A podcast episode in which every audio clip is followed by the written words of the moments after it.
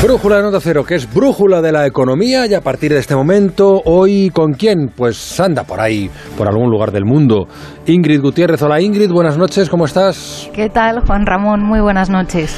Luis Vicente Muñoz, ¿qué tal Luis? Y buenas noches. Buenas noches, Juanra, buenas noches a todos. Por tanto, brújula económica de jueves, de este jueves último día del eh, mes de marzo, que parece el último día del mes de diciembre, por el frío que va a venir eh, dice Brasero, a partir de ya, de mañana y el fin de semana. Pero bueno, en principio em, el frío no afecta a la situación económica. Hombre, quizás sí, demonio, estamos hablando de energía, a lo mejor sí afecta y mucho al consumo, por ejemplo, de combustibles, calefacciones, electricidad. Bueno, de todo esto vamos a hablar en los próximos minutos, de la crisis energética, de las soluciones del gobierno, de lo que ha hecho Putin, de cómo nos afecta esa limitación que pone la compra de gas mediante el ingreso de dinero mm, para transformarlo en rublos en el banco de Gazprom y también esa propuesta española, de hispano-portuguesa, digamos, de topar, ay qué palabra, pero bueno, nos ayuda a entendernos los 30, en 30 euros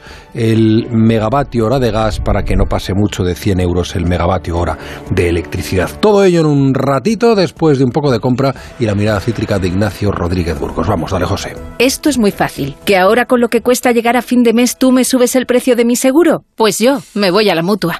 Vente a la mutua con cualquiera de tus seguros y te bajamos su precio, sea cual sea. Llama al 91 555 5555. 91 555 5555. Esto es muy fácil. Esto es la mutua. Condiciones en mutua.es. ¿Conducirías estando bebido? ¿Conducirías sin el cinturón? ¿Te pondrías a 200 por hora? Pues conducir mirando el móvil es igual de peligroso. Ya es la primera causa de los siniestros de tráfico. Mételo en la guantera. Evita las tentaciones. Ponle freno y Fundación AXA unidos por la seguridad vial. A3 Media Televisión, la televisión de un gran país. ¡Vigor, gor, gor, gor, gor, gor, gor, Toma Energisil Vigor. Energisil con maca contribuye a estimular el deseo sexual. Recuerda, energía masculina, Energisil Vigor. Hay un lugar que protege su cultura, que preserva su naturaleza y su aire. Un lugar con energía limpia y productos locales, donde las personas viven y trabajan en igualdad de condiciones. Ese lugar son las Islas Baleares, donde se trabaja para tener hoy el turismo del futuro. Descubre las Islas Baleares y su estrategia para convertirse en el primer destino circular del mundo con gente viajera. Este domingo en directo desde Formentera, con la colaboración de la Agencia de Estrategia Turística de Les Illas Balears. Este domingo, desde las 12 del mediodía, gente viajera con Estereiros. Te mereces esta radio. Onda Cero, tu radio. Prepárate para llevarte tus favoritos de la temporada en los 8 días de oro del corte inglés. Solo hasta el 10 de abril tienes más de 600 marcas con descuentos de hasta el 30%. Moda hombre, mujer e infantil, zapatería, accesorios, deportes, hogar, lencería. Ya están aquí los 8 días de oro del corte inglés. En tienda web y app. Hay pandemias que pueden durar años y hay pandemias que pueden durar toda la vida. La indigencia es una de ellas. En Fundación Integra llevamos 20 años luchando para erradicarlas, buscando a personas sin hogar una oportunidad laboral que les permita vivir con recursos y libertad. Únete en esta lucha en fundacionintegra.org. Con la colaboración de Atrasmedia.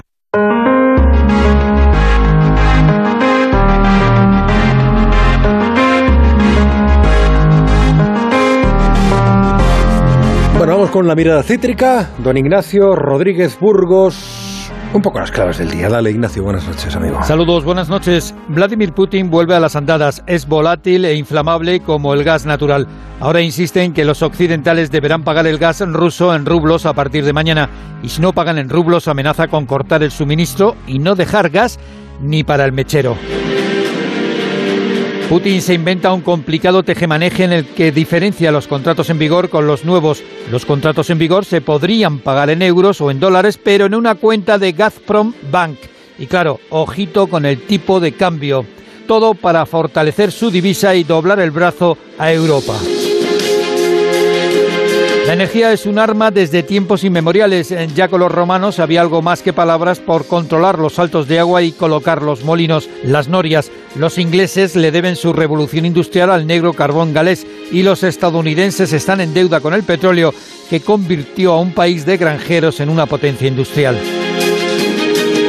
Alemania, Italia, Francia y toda Europa cruzan los dedos para que no se sequen las tuberías, los gasoductos. Justo en mitad de todo esto, España y Portugal envían a la Comisión Europea su propuesta para establecer en los 30 euros megavatio el máximo precio del gas en el mercado mayorista de la electricidad.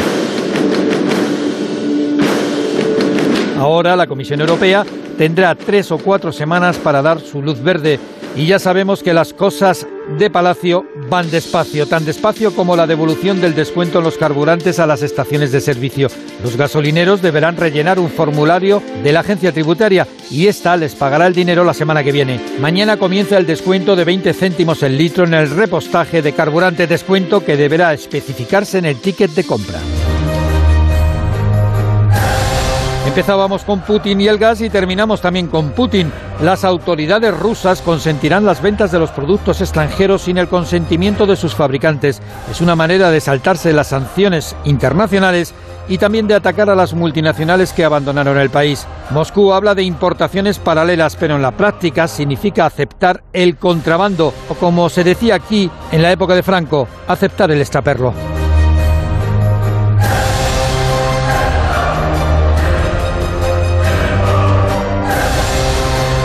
Extraperlo. Hacía mucho que no lo oía lo del extraperlo. Bueno, vosotros eh, sois muy jóvenes, eh, Ingrid y Luis Vicente, pero lo del extraperlo. No, pero, sabéis lo que es, claro, pues es gente culta, sí. informada y que conoce la historia. Bueno, bueno nos lo han contado nuestros padres, ¿eh? eh sí.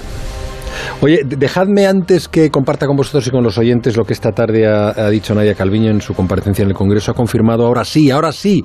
Mira que se lo hemos preguntado aquí en varias entrevistas y se lo ha preguntado más gente. Va a revisar las previsiones económicas para España. Lo hará el mes de abril actualizaremos el cuadro macroeconómico cuando tengamos que iniciar el ciclo presupuestario en abril. En fin, ya, ya quedan pocas semanas y está claro que tendremos que trabajar sobre distintos escenarios teniendo en cuenta el momento de alta incertidumbre en, en el que nos encontramos. Bueno, es mucha noticia. Es decir, ya dijo ella que cuando toque hacer la, la revisión, pues eh, eh, se harán y cambiarán las cifras, porque lo, lo, el crecimiento, que ¿dónde estábamos? Todavía oficialmente en un 7%, ¿no? Sí, sí. Y bueno, pero no solo va a ser noticia cuando lo revise a la baja, es que la propia revisión será revisada sucesivas veces claro, después, claro, porque con lo hay que un problema ahora enorme para hacer cuentas. Mm, Oye, y dejadme que ha dicho otra cosa también que quiero destacar, y es que eh, ha hablado de las pensiones que se van a disparar eh, si se aplica la ley que liga la subida de las pensiones al IPC. Asegura que se va a cumplir la ley. Eh, hay una ley, esa ley ha entrado en vigor recientemente, se va a cumplir la ley, los pensionistas pueden estar tranquilos. A mí no me ha quedado, me ha quedado claro que Ciudadanos no quiere eh, en este sentido que se produzca esa revalorización, cree que las pensiones tendrían que incluirse dentro de este pacto de rentas. No me ha quedado clara la posición del Partido Popular. Bueno, lo que está diciendo la ministra, si no me equivoco, o la vicepresidenta, es que si la inflación eh, a final de año mmm, eh, llega a una cantidad alta, esa cantidad alta es la que se va a subir las pensiones. Los funcionarios no necesariamente, pero las pensiones sí se vincula. Pero recordadme, eh, es, mmm, se vinculan a la inflación eh, media, no a la que tengamos a final de año, ¿no? Eso es correcto. No, es, es no es lo mismo. la inflación media del año, no, no es lo mismo. Hay mucha diferencia, sí. Mm, el año pasado, por ejemplo, la media fue del 3,1, eh, creo recordar, y terminó el año en torno al eh, 6%, diría, ¿no? Eh, que fue más o menos al cierre del año. O sea claro, que es una diferencia notable. Y ese es el poder adquisitivo que se pierde. Es decir, claro, hoy tenemos en el bolsillo. Un debate además complicado. Claro, si tenemos, porque... teníamos 100 euros, perdona, solo, solo teníamos 100 euros en el bolsillo hace exactamente un año, hoy sin haber metido la mano en el bolsillo y ni, a, ni haber tocado nada, tenemos 91. Claro, entonces los pensionistas deberían regular su subida para que fuera justa en, eh, en la inflación interanual, que al final es la realidad, la inflación interanual, pero bueno, eh, menos es nada, ¿no? Bueno, pensad que el propio cálculo de la inflación está ahora mismo en cuestión. El Instituto Nacional de Estadística iba a revisar los cálculos, ¿no? Porque la cesta de la compra va variando en sus pesos. Y eso pues eh, nos hace ser muy cautos con este tipo de cuentas. Pero ahí el fondo de lo que dice la ministra es bastante importante. Si se está planteando al país un pacto de rentas, que significa que todo el mundo encaje algo del esfuerzo de esta subida de precios, dejar fuera a los pensionistas ya no es un pacto de rentas general, ¿no? Esto puede ser polémico y discutido. Bueno, sí, además ya ha sido muy polémico durante la crisis. Eh, siempre se ha hablado de este tema desde la pasada crisis financiera, que al final fueron realmente el único colectivo que no llegó a perder eh, poder adquisitivo eh, y que no llegó a verse afectado en la misma medida por los recortes que el resto y se ha generado un debate que sigue todavía, o sea que sí que va a ser complicado. Y solo una cosa con lo que decíais de, eh, yo creo que al final ha sido inteligente no hacer ningún cambio en las previsiones porque las vamos a cambiar o las va a cambiar el gobierno cuando lo haga todo el mundo obligado por la situación por la guerra, vaya, eh, y, por, y por la crisis ucraniana. O sea que al final hasta la jugada puede salir relativamente bien. Bueno, hablamos del último coletazo económico de esta guerra, o el penúltimo, y es que esta tarde Vladimir Putin ha firmado un decreto por el cual a partir de mañana quienes quieran gas ruso tendrán que pagarlo en rublos. ¿eh? Si no, amenaza con cortarles el suministro. La Unión Europea ha dicho que no. Eh, ahora, ahora explicamos eh, qué gana con esto y qué parece pretender. Pero antes el dato con nuestro corresponsal en Moscú, Xavi Colas. Adelante, Xavi. Moscú exige pagar el gas ruso en cuentas corrientes en rublos a partir de mañana. La medida afecta a las naciones que han puesto sanciones contra Rusia, todos los países de la UE, también Estados Unidos y el Reino Unido. Para ello se ha hecho esta variación en las condiciones de pago. Putin ha criticado los intentos de Estados Unidos de vender en Europa su gas licuado. El líder ruso cree que los europeos no solo se están viendo obligados a desembolsar, sino también a socavar la competitividad de sus propias empresas. Para Europa esto supone una desindustrialización y la pérdida de millones de puestos de trabajo aumento de los precios de los alimentos, la gasolina, la electricidad, la vivienda y los servicios comunitarios, también la disminución del nivel de vida de los ciudadanos. Vladimir Putin está dispuesto a cerrar el grifo de su gas a Europa. Todos tendrán que cumplir las condiciones, ha dicho el líder ruso, que ha advertido a los europeos de que no pueden esperar de Rusia obras de caridad. Claro, ante la amenaza de Rusia tenemos varias reacciones en la Unión Europea. Empezamos por la del presidente alemán Olaf Scholz, que sostiene que su país va a seguir pagando en euros, como ayer mismo él le confirmó al propio Putin.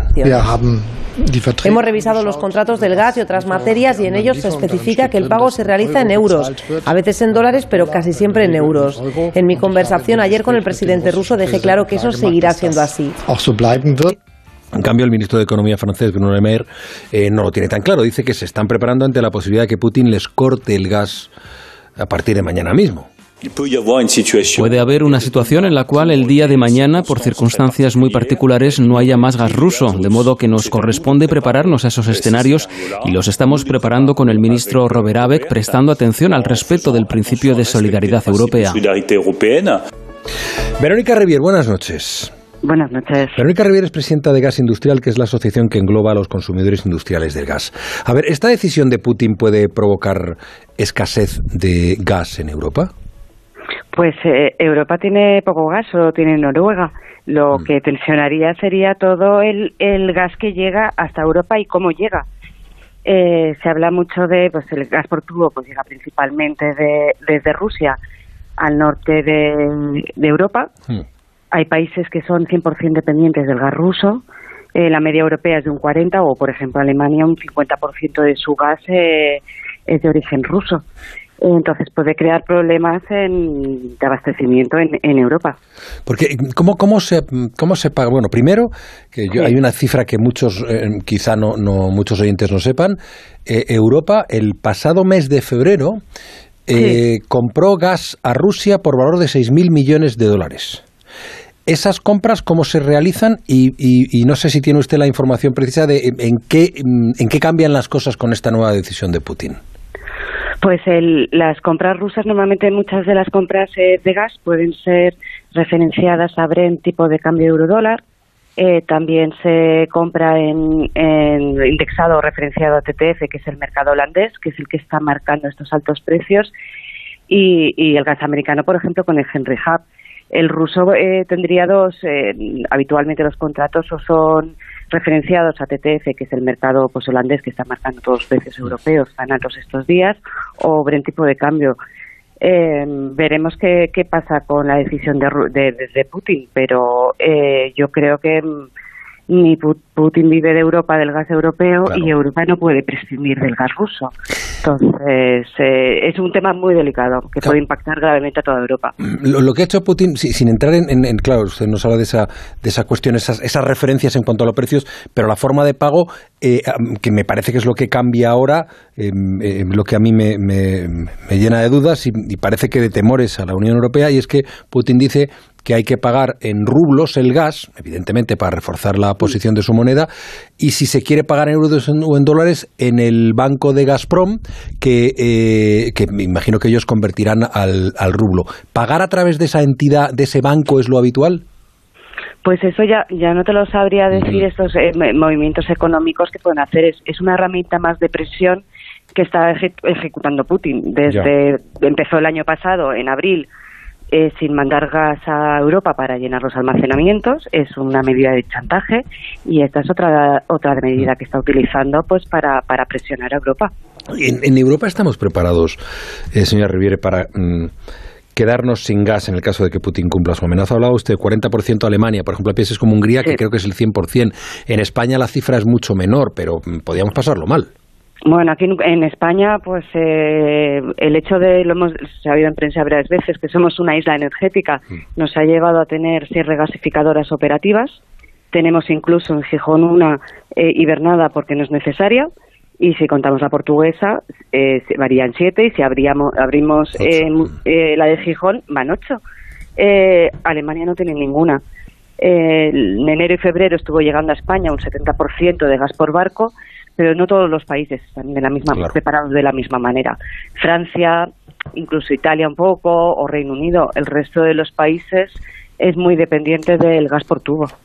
Y si, si claro, en ese sentido, España, y esto lo hemos comentado más de una vez en esta brújula de la economía, España tiene la oportunidad de aprovechar esta crisis para eh, fijar una posición mucho mejor de la que tenemos ahora como eh, distribuidor de, de, gas, es decir, sobre todo si abrimos la, puerta, sur, del gas a Europa. Si abrimos un canal con Italia, como parece ser que Draghi estaría dispuesto también y se ha empezado a hablar de eso, y se abre el, el MidCat con Francia, eso es muy positivo para España son inversiones que llevan un tiempo el realizar pues lo, lo que es la, la, la interconexión con con Francia, porque ya no solamente sería atravesar o, poner por Cataluña en lo que sería MidCat, sino sería reforzar toda la red francesa hmm. para que pudiera llegar a ese gas hacia el norte. Entonces es una inversión superior.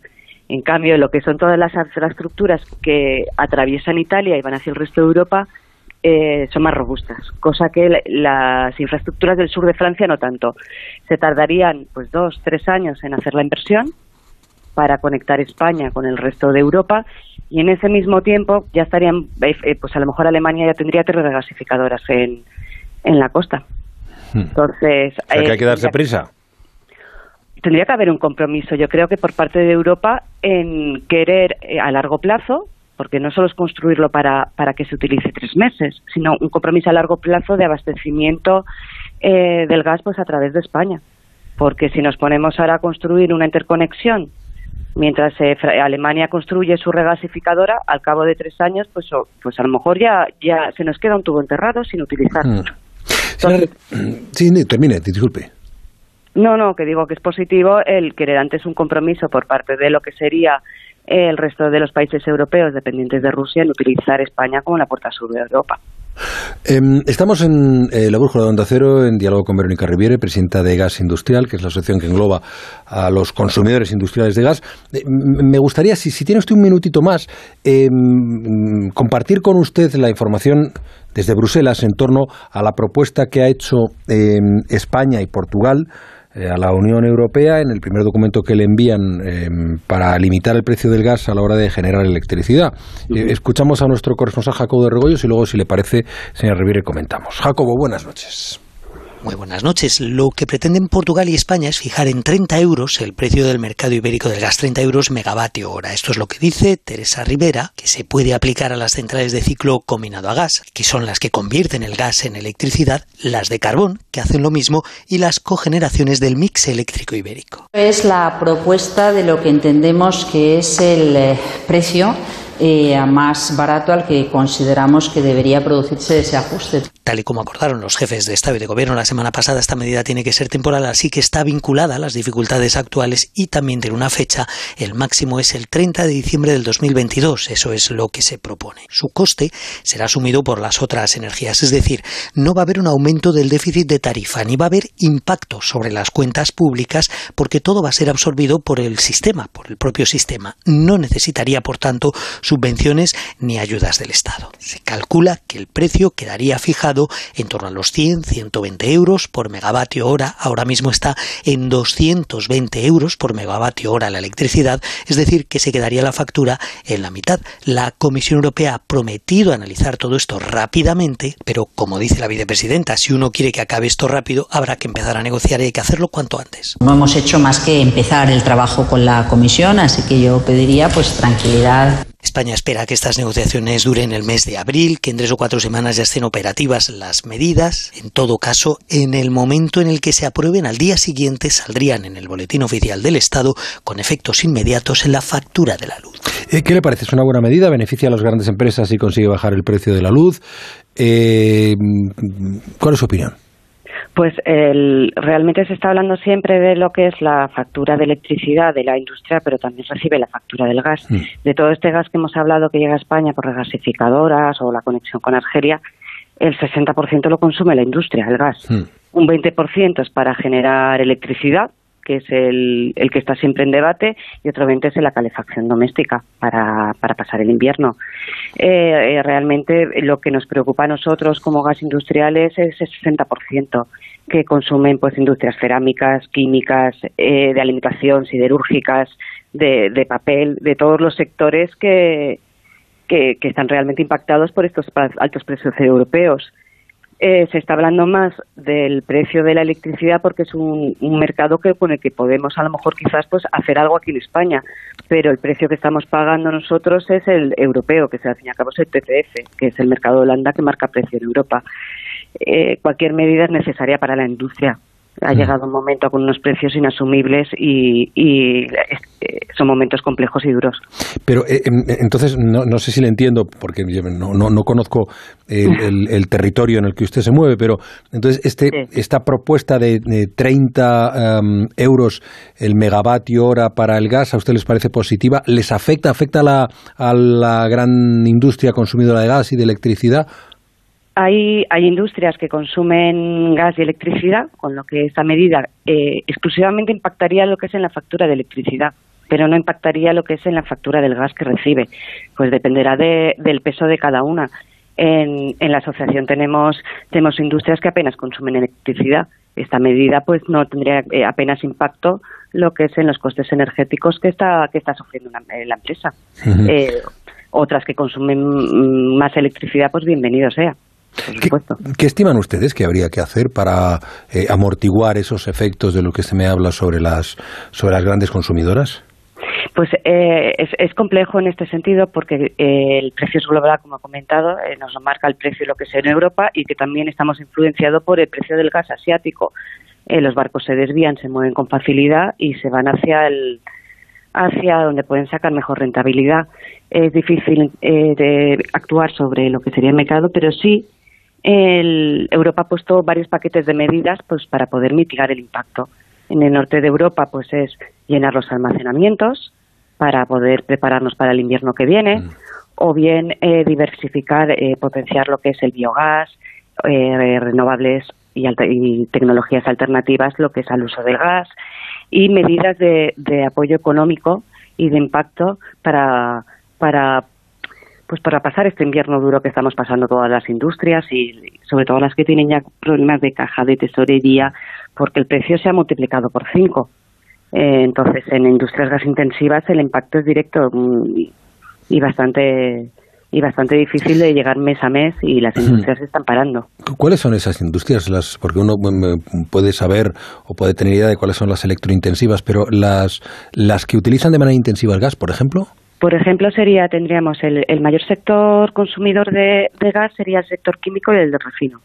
Luego tendríamos toda la cerámica y el vidrio, eh, alimentación y siderurgia, y luego eh, pasta, papel, cartón y transformadores metálicos, etcétera. O sea, que es que son todos los mismos sectores, eh, mm. casi también los, los electrointensivos también son gas intensivos. Y hay sectores al revés que no apenas consumen electricidad y, y todo gas. Muy bien, pues eh, Verónica Riviere, muchísimas gracias por, por abrirnos los ojos y por su presencia esta noche en, en La Brújula, presidenta de Gas Industrial, que es la asociación que engloba a los consumidores industriales de gas. Gracias y buenas noches. A vosotros, gracias. Bueno, bueno. Eh, andáis por ahí, ¿verdad, Luis Vicente e Ingrid? Sí, sí, sí, sí. Atentamente eh, siguiendo esto. Vamos por partes. Si queréis, eh, bueno, habéis comentado un poco antes lo de lo de Putin, lo que puede significar. No sé si queréis hacer alguna aclaración o, o aportar alguna idea que seguro que será muy bienvenida.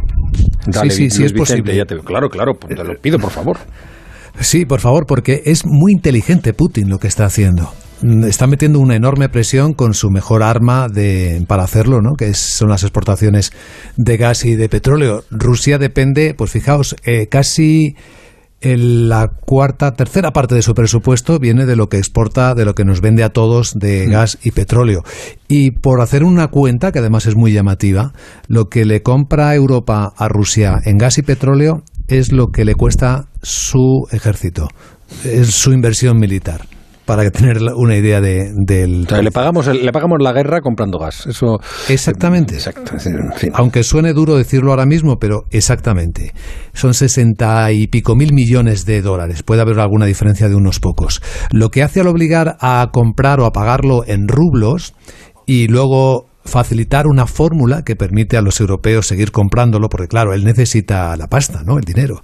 Lo que consigue con el banco de Gazprom es eh, lo que hace Putin, lo que ha hecho hoy es firmar, tenéis que comprármelo en rublos, pero en el banco de Gazprom, que es a través del cual tenéis que pagarme, tenéis que hacer una cosa, tenéis una cuenta en euros y otra en rublos, tenéis dos cuentas, de tal manera que vosotros podéis pagar en euros y decir a la gente que estáis pagando en euros con normalidad, y luego yo en mi propio banco lo convierto a rublos. Y fijaos qué jugada más inteligente, porque de esta manera consigue dos cosas. Una, garantizar que sus bancos siguen operando en Europa, que ya sabéis que hubo uno que quebró, el, Sberbank, se llamaba Sberbank. Eh, de esta manera se garantiza que sigue operando en Europa. Y al mismo tiempo consigue apoyar su moneda, el rublo, que ha caído de una forma enorme desde que se le aplicaron las sanciones, porque al cambiar euros por rublos lo que estamos haciendo es fortalecer su moneda. Y esto es un sistema de funcionamiento automático que le sostiene la moneda eh, con esta pequeña medida. Mm dentro de que el Kremlin y Putin son imprevisibles, yo veo esta amenaza eh, más como tipo órdago. Y digo porque em, lo veo más como que él amenace y realmente pueda haber una reducción del bombeo a que pueda haber un corte como tal, eh, cuando hablamos de cerrar el grifo. En realidad, Rusia, antes de producirse la invasión a Ucrania, ya estaba reduciendo el bombeo a Europa y Europa al mismo tiempo ya está maniobrando para eh, reducir su dependencia de Rusia. Y hablo del órdago también porque eh, si miramos cómo paró pasado de dos... Empezamos a perderte. Ah, Nos falta energía en la conexión. A ver si podemos arreglarlo. Eh, otra vez, perdón, no, no te hemos ido las últimas frases, Ingrid. Sí, bueno, pues que eso que tanto se está produciendo eh, Rusia ya desde, la desde antes de la invasión, desde meses antes, ya estaba reduciendo el bombeo a Europa y a su vez Europa ya está maniobrando ahora para reducir su dependencia. Entonces, hablo de órdago porque eh, si miramos los datos de superávit eh, comercial de Rusia el año pasado, esta diferencia entre lo que exportó positiva para él, eh, para Rusia, y lo que importó, se disparó muchísimo por el incremento de los precios energéticos.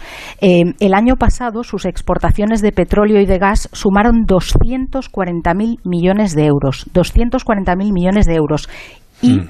eh, porque la, la, energía se había disparado un 60%, pero es que estábamos con un precio medio del petróleo de 69 dólares. Hoy estamos por encima de los 100 y con el gas exactamente lo mismo, un precio mucho más bajo. Entonces, quiero creer que Moscú no va a renunciar a un ingreso que le puede permitir aminorar algo el golpe que suponen las sanciones a su economía. Em, Putin es capaz de casi todo, pero creo que va más porque pueda tensionar algo la cuerda con eh, algo de reducción que realmente vaya a cortar el grifo porque sería pegarse un tiro en el propio pie, claro. Sí, eso parece, hoy, eso parece. Pero hoy ha habido reunión de la OPEP y han decidido mantener mm. eh, el plan como se preveía de ir suministrando un poquito más de crudo, pero claro, la notición de hoy es que Joe Biden en Estados Unidos ha confirmado que va a llevar adelante la mayor liberación de reservas estratégicas de crudo de su historia. Y mira, está cayendo el precio del petróleo ahora mismo, lo tengo en pantalla adelante, un 6,5% casi el barril West Texas americano, pero aún así está por encima de los 100 dólares que citaba Ingrid, los 69 antes.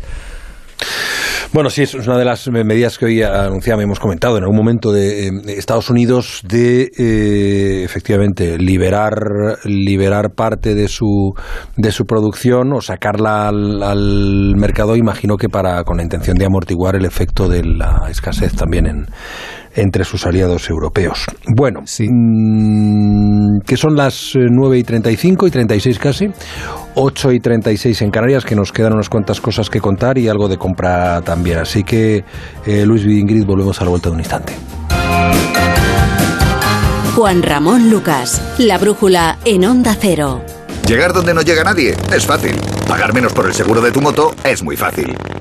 Vente a la mutua con tu seguro de moto y te bajamos su precio, sea cual sea. Llama al 91 555 5555. 91 555 5555. Mutueros, bienvenidos. Esto es muy fácil. Esto es la mutua. Condiciones en mutua.es. En Vision Lab quitamos el IVA de tu vista. Hasta el 3 de abril sin IVA en gafas graduadas, gafas de sol, lentillas, audífonos. Hasta el 3 de abril, días sin IVA, solo en Vision Lab. Consulta condiciones. Ni Juanma, ni Carlos, ni Mónica. Lo importante es que el cliente gane. Una bajada de hasta 150 euros por su seguro de coche. Vente a línea directa y participa en el sorteo de un BMW i3. Llama al 917-700-700 en lineadirecta.com o en la app de clientes. Consulta condiciones. Para todos a los que les gusta estar juntos. ¡Vamos todos a la playa! Y no dejar a nadie atrás. Vamos a por Pedro. Del 28 de marzo al 2 de abril, celebramos los Jogger Days.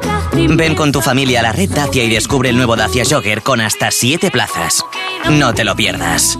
Empresa colaboradora de la Andalucía Valderrama Masters.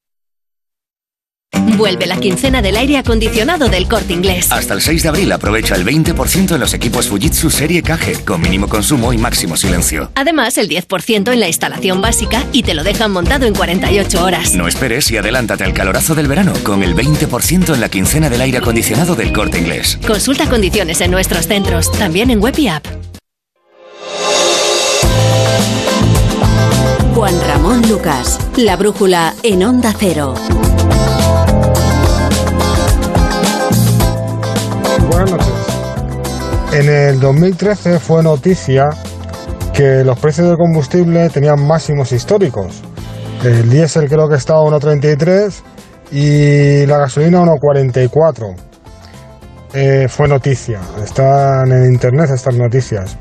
Y el petróleo Breno oscilaba entre 1,10 y 1,20 aproximadamente, como está ahora, el precio que tiene ahora mismo. Entonces, mi pregunta es para un experto, alguien que sepa exactamente por qué se han disparado los precios, si porque han subido los impuestos o por no sé por qué motivo exactamente. Un saludo. Yo creo que en alguna ocasión a esa pregunta respondió Luis Vicente Muñoz. Me da la sensación, Ingrid, quizá también alguna de las eh, de las conversaciones de las conversaciones que hemos tenido, hablando de que el, petróleo estaba más caro y sin embargo no, no se proyectaba tanto en el precio del combustible. Claro, pero es que hay muchas más razones.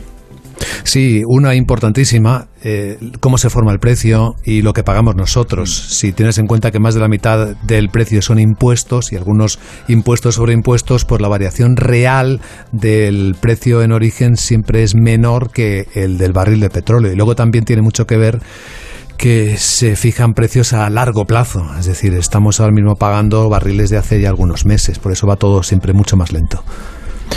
Bueno, em, una cosa que, que, os cuento y que comparto también con los oyentes. Estamos en puertas de Semana Santa, pero todavía hay muchas agencias de viaje que no se han recuperado de la, de la crisis. Eh, a partir de mañana podrán pedir los ERTE hasta el 31 de diciembre. Eso será mañana. Hoy lo que tenemos son muchas dudas en relación a la aplicación de los nuevos contratos que incluyen la nueva reforma laboral.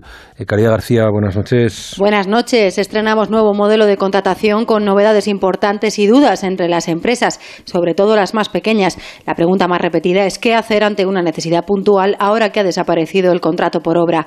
La respuesta es que todo dependerá de la recurrencia. Para un trabajo esporádico e imprevisto se habilita un contrato máximo de 90 días a lo largo de todo un año. Para atender circunstancias de la producción con fecha fin determinada, contrato de seis meses prorrogable a un año. Y para necesidades puntuales, pero que se repiten a lo largo del tiempo y que tienen una fecha más o menos cierta, el contrato estrella de esta reforma, el fijo discontinuo, 20 días por despido y más estabilidad laboral, negocios o actividades productivas que todos los años tienen necesidades concretas podrán recurrir a él. Un comercio, un catering o un hotel que saben más o menos cuándo van a necesitar refuerzos y que tendrán que prever los llamamientos, aunque con flexibilidad. Lo explica la laboralista Mariola Sánchez. Solo tienes que llamar si la actividad se materializa. Incluso tú puedes tener 20 fijos discontinuos y no haber trabajo para todos. Y llamarás por el orden de llamamiento que marca tu convenio. No hay obligación de llamar si no hay actividad y las fechas pueden moverse perfectamente. El régimen sancionador que acompaña este catálogo de contratos es otra de las principales preocupaciones de los empresarios, como apunta en declaraciones a Onda Cero el director del área laboral de KPMG, Álvaro Rodríguez de la Calle. ¿Cómo es el grado de vigilancia y control por parte de la Inspección de Trabajo y Seguridad Social sobre los nuevos contratos temporales y el potente cuadro sancionador que incorpora la reforma laboral. Recordamos que desde enero está en vigor una penalización de 26 euros por cada contrato inferior a 20 días y que cada contrato en fraude de ley conllevaría multas de hasta 10.000 euros. Se trata así de reducir la alta rotación y, en definitiva, de controlar la temporalidad en España. Esta reforma laboral, por cierto, es la misma que contempla los nuevos mecanismos red para ayudar a empresas y evitar que tengan que recurrir al despido. El primer sector en hacer uso de ello han sido las agencias de viajes tras la autorización del Consejo de Ministros y la correspondiente convalidación hoy por parte del Parlamento. Ya no hay contratos por obra, ¿eh? se, nos va, se nos va a hacer raro. ¿Creéis que con estos contratos va a haber más estabilidad laboral, sí o sí? ¿O sí o no? Hombre, los primeros meses eh, del año y cuando ya se venía, eh, o sea, cuando ya se sabía que esto iba a hacerse efectivo, desde luego han, eh, han ha mejorado la contratación indefinida. Yo mm. creo que era una gran cuenta pendiente de, España desde hace décadas y que yo sí que creo que van a mejorar los datos. me choca el tema o eh, creo creo que da mucho que pensar eh, que lo comentaba eh, lo comentabais en, en la pieza que, que hay ciertas dudas o cierto temor por parte de las empresas. Creo que hay el gobierno tiene que hacer todavía una labor considerable para que ni por el lado de la contratación ni por el lado, por ejemplo, de los ERTES, donde también hay empresas que están manifestando sus dudas a la hora de acogerse sí o no a, mecanismos como red, eh, quiero decir, ahí eh, mm. tienen que despejar al máximo cualquier duda, dejar perfectamente eh, claro todo para pues para que las empresas lo, lo, lleven a cabo de la mejor manera posible. Yo sí creo que se reducirá la contratación, evidentemente que, que, va a ser positivo en mm. términos de contratación, que va a dar estabilidad y, y que es algo eh, absolutamente, era una de las grandes cuentas pendientes, como decía, de nuestro mercado de trabajo. Luis, vi un apunte breve que tenemos que ir cerrando. Muy breve. Que las agencias de viajes no se sumen al mecanismo red demuestra que eso no está bien tirado y que tengan 11.000 trabajadores en ERTE y que prefieran negociar con los sindicatos significa que esa exigencia de no despedir después está completamente ajena a lo que es la realidad de una empresa. Luis Vicente Muñoz, Ingrid Gutiérrez, muchísimas gracias por vuestra presencia, sabiduría y reflexiones en voz alta en la brújula de Onda Cero. Que, mm, como decía ayer a vuestros compañeros, no os despido porque ya no se puede despedir, por lo menos de momento, pero sí os emplazo hasta la próxima, que será la semana que viene. Cuidaos mucho. Hasta siempre. Un abrazo, cuidados.